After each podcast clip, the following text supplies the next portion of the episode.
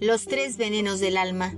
Buda explicaba que había tres cosas que envenenaban el alma y son el apego, el rechazo y la ignorancia. El apego nos lleva al aferramiento, a creernos dueños de las cosas, de las personas, de los grupos de trabajo, de los amigos, de los hijos, de la pareja, hasta de los lugares por donde andamos. Así funciona nuestra mente, así aferrándonos a todo. El apego genera celos, agresiones a los demás. ¿Por qué? Porque creemos que nos van a quitar lo que creemos que es nuestro. Pero en realidad nada, nada nos pertenece, ni siquiera somos dueños de nuestro cuerpo, porque hemos de dejarlo atrás en el momento de nuestra muerte. El apego es fuente de sufrimiento porque desoímos la primera gran noble verdad todo es impermanente.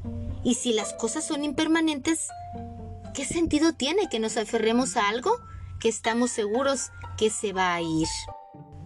Cuando enseñamos o le sugerimos a las personas que dejen ir aquello que nunca fue suyo, el sentimiento de bienestar es indescriptible. El apego es la principal fuente de sufrimiento y seguimos analizándolo. El rechazo, odio, que lleva la rabia y a todo ese malestar interno. Querer que algo no exista, querer apartar algo de nuestra vida es inútil.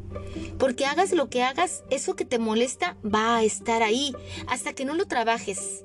Te va a seguir molestando como una piedrita en el zapato, hasta que no hagas una introspección y te des cuenta que tienes algo que te está lastimando. Tal vez nos moleste ese vecino, pero lejos de entrar en conflicto con esa persona, lo que debemos hacer es averiguar por qué te causa tanta molestia, qué cosas está proyectando él en tu vida y esas cosas tuyas tú las puedes eliminar. Solamente hay que trabajar porque todos somos espejo. Vas a tener que aprender a convivir con ello. El rechazo es la otra fuente de infinito sufrimiento.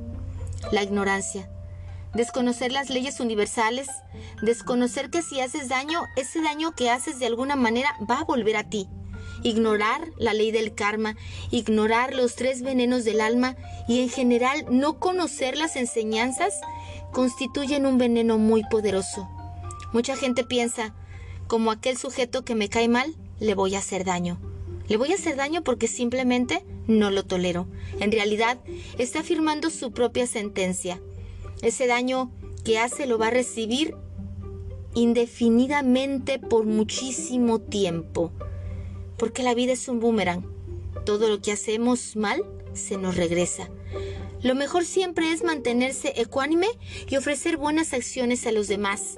Y recordar que algunas personas aman el poder y otras tenemos el poder de amar. Sígueme en mis redes sociales como Lidia Sandoval, en la página web www.cancunlife.mx y en Spotify como Mi Alma Tiene Prisa y en Radio Abierta QFM 104.3.